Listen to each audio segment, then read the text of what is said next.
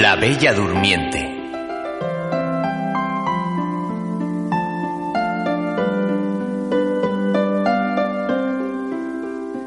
Había una vez un rey y una reina que poseían todos los lujos que se puedan imaginar. Pero las riquezas no significaban nada para ellos, que solo tenían ojos para la hijita que les acababa de nacer. Estaban tan orgullosos de su pequeña que invitaron al bautizo a todas las hadas del reino. Un acontecimiento tan importante no se presentaba todos los días. Así que las hadas fueron corriendo a buscar los vestidos más maravillosos para ir a la fiesta. El bautizo fue una ceremonia feliz y llena de alegría. La princesita estuvo todo el rato durmiendo y no lloró ni una sola vez. Nunca había visto una niñita tan preciosa, dijo la reina de las hadas. Cuando el rey y la reina oyeron el comentario, sintieron que el corazón les estallaba de alegría. Oh, muchas gracias a todos por venir. Dijo el rey antes de abrir la marcha hacia el salón donde se iba a celebrar el gran banquete en honor de la princesita.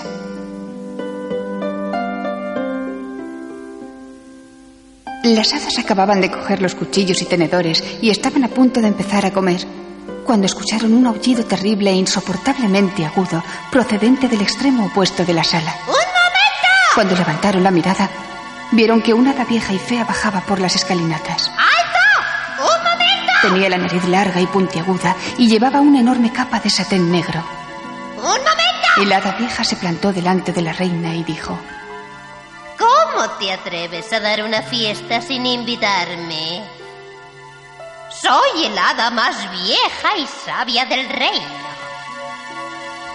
La pobre reina, que le tenía bastante miedo, no sabía qué decir. Déjamela a mí. Le susurró el rey. Verás, siento muchísimo haberte ofendido, pero eres bienvenida. Quédate a celebrarlo con nosotros. Le dijo el rey al hada con su tono de voz más dulce y amable. Muy bien, me quedaré si insistes. Dijo el hada vieja y fea. Pero el hada no estaba satisfecha y añadió para sus adentros. Me vengaré de esos dos por olvidarse de invitarme. El hada vieja y mala sacó buen provecho de la hospitalidad del rey. Se llenó tanto el plato que casi no se le veía la cara detrás del montón de comida. El banquete duró mucho tiempo, porque todos los invitados tuvieron que esperar a que el hada vieja y mala terminara de comer. Cuando por fin se tragó el último bocado, todos se levantaron de la mesa y comenzaron a desfilar para hacer entrega de sus regalos a la princesita.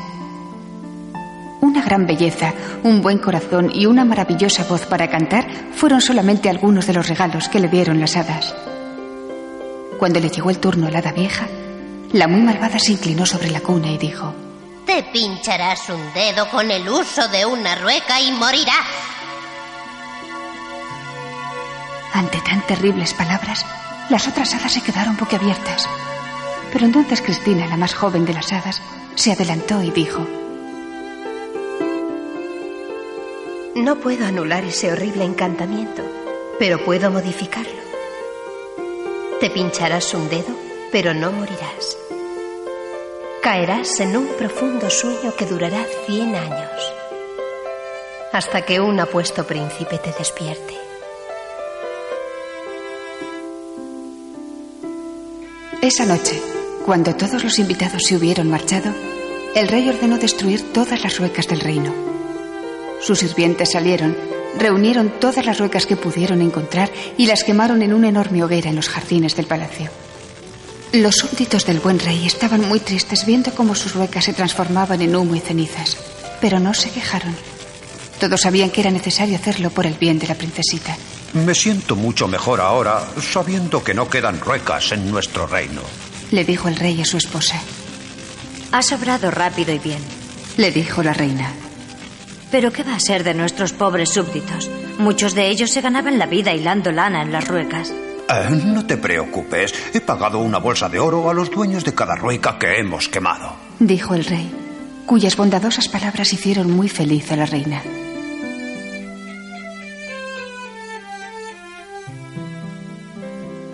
Pasaron muchos años dichosos y la princesa creció colmando todas las esperanzas del rey y la reina.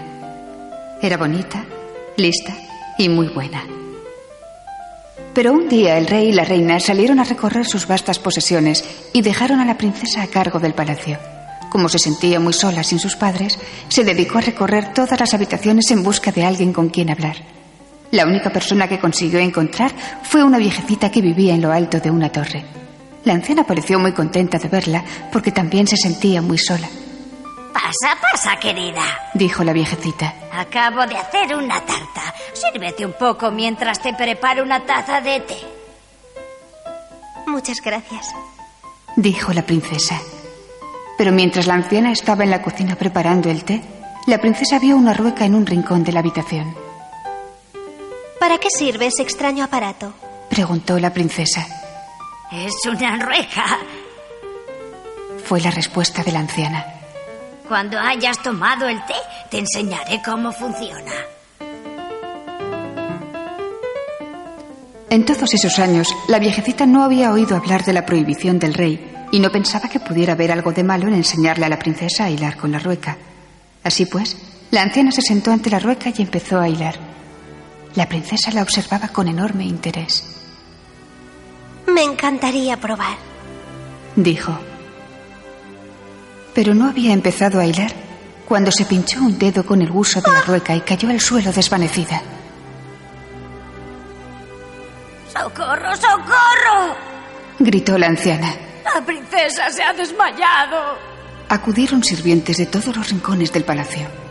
Uno intentó refrescar a la princesa con agua y otro le puso un frasco de sales bajo la nariz.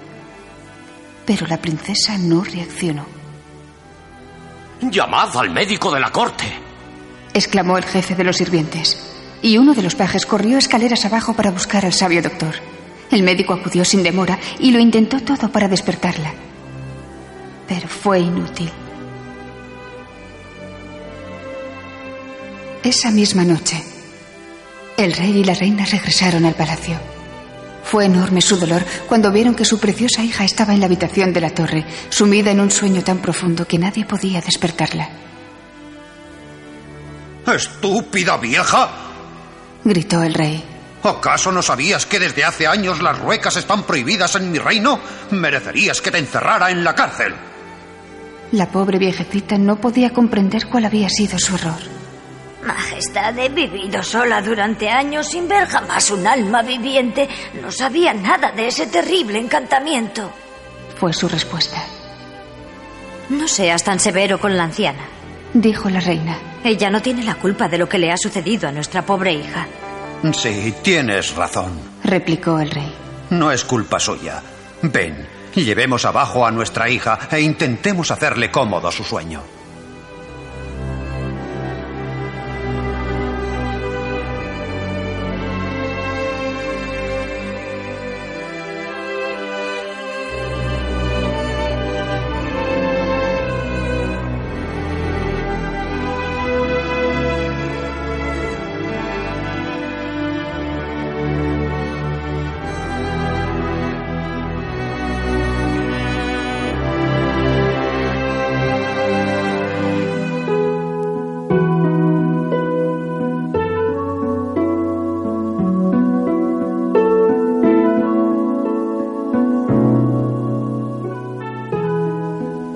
El hada buena, Cristina, que había estado presente en el bautizo, no tardó en recibir la triste noticia.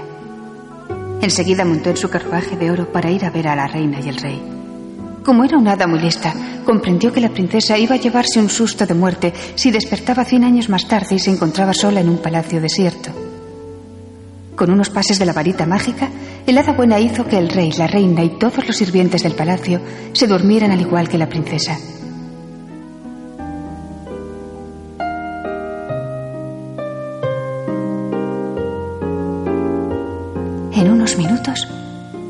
Espeso bosque de árboles y arbustos espinosos y ramas entrelazadas creció alrededor del palacio, para que nadie pudiera entrar y hacer daño a los durmientes.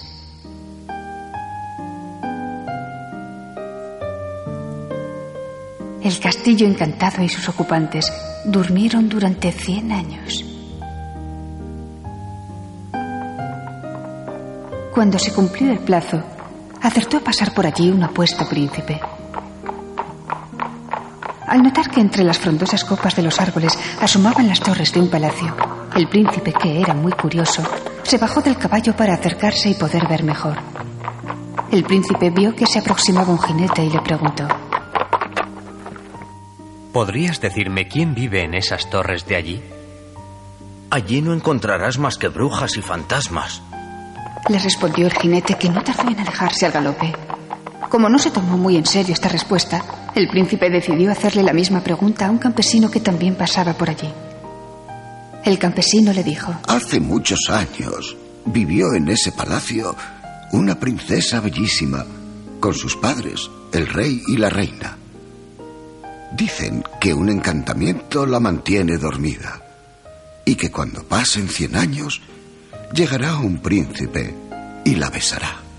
Al oír la historia, el príncipe quedó fascinado y corrió directamente hacia lo más espeso del bosque, dispuesto a abrirse paso entre las ramas espinosas a golpes de espada. Pero no le hizo falta, porque a medida que avanzaba, los árboles se apartaban para dejarle libre el paso. Cuando llegó al palacio, lo que vio le dejó con la boca abierta. Todos los sirvientes estaban inmóviles en la posición en que les había sorprendido el sueño. Lo sabía incluso que se habían quedado dormidos de pie. El príncipe exclamó. Hola. ¿Hay alguien ahí? Pero no hubo respuesta. En todo el palacio reinaba el más absoluto silencio, a excepción de algún ronquido que se dejaba oír de vez en cuando. El príncipe pasó entre los sirvientes, pensando que alguno se despertaría, pero ninguno se inmutó. Incluso le hizo cosquillas a dos o tres, pero no obtuvo la menor respuesta. Se encontró después con los soldados de la Guardia Real. Estaban todos en fila, formados delante de la gran escalinata con los mosquetes al hombro. Pero también estaban profundamente dormidos. Aún así, el príncipe quiso darles una oportunidad y al pasar junto al sargento le gritó al oído. ¡Despierta! Pero lo único que consiguió fue que roncara un poco más fuerte. Así pues, el príncipe subió por la escalinata de mármol y siguió caminando hasta llegar a la habitación más bonita de todo el palacio. En medio de aquella habitación había una magnífica cama con dosel, con todas las cortinas abiertas. Y en la cama yacía la princesa más hermosa que el príncipe hubiera visto en toda su vida. Llevaba un magnífico vestido de fiesta, pero como todos en el palacio, estaba profundamente dormida. El príncipe comprendió enseguida que aquella tenía que ser la princesa de la leyenda y que llevaba cien años durmiendo.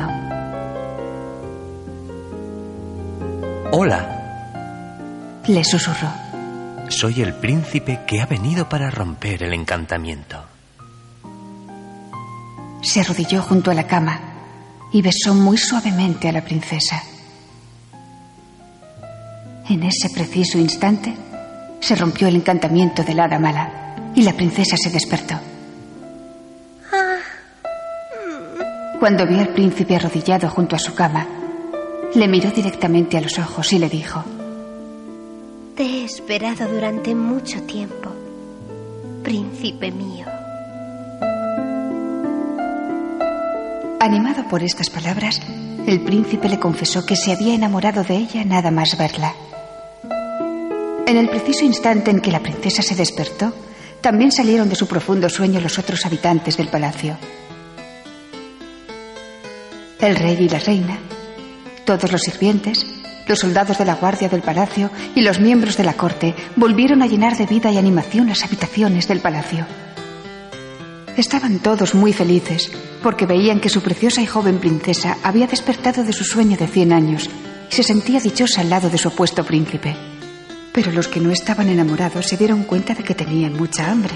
Llevaban cien años sin comer. Así que enseguida pusieron manos a la obra y prepararon un enorme banquete para celebrar la ocasión. También el príncipe y la princesa se sentaron a la mesa para unirse a la alegría general. Mientras disfrutaban del banquete, todos los árboles y arbustos espinosos de frondosas ramas entrelazadas que habían rodeado el palacio durante cien años desaparecieron sin dejar el más mínimo rastro.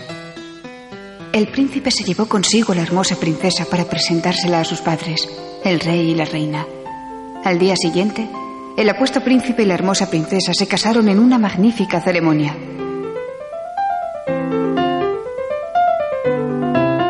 Después de la boda, todos se reunieron para decir adiós a la joven y feliz pareja, que partió hacia tierras lejanas en un maravilloso viaje de novios.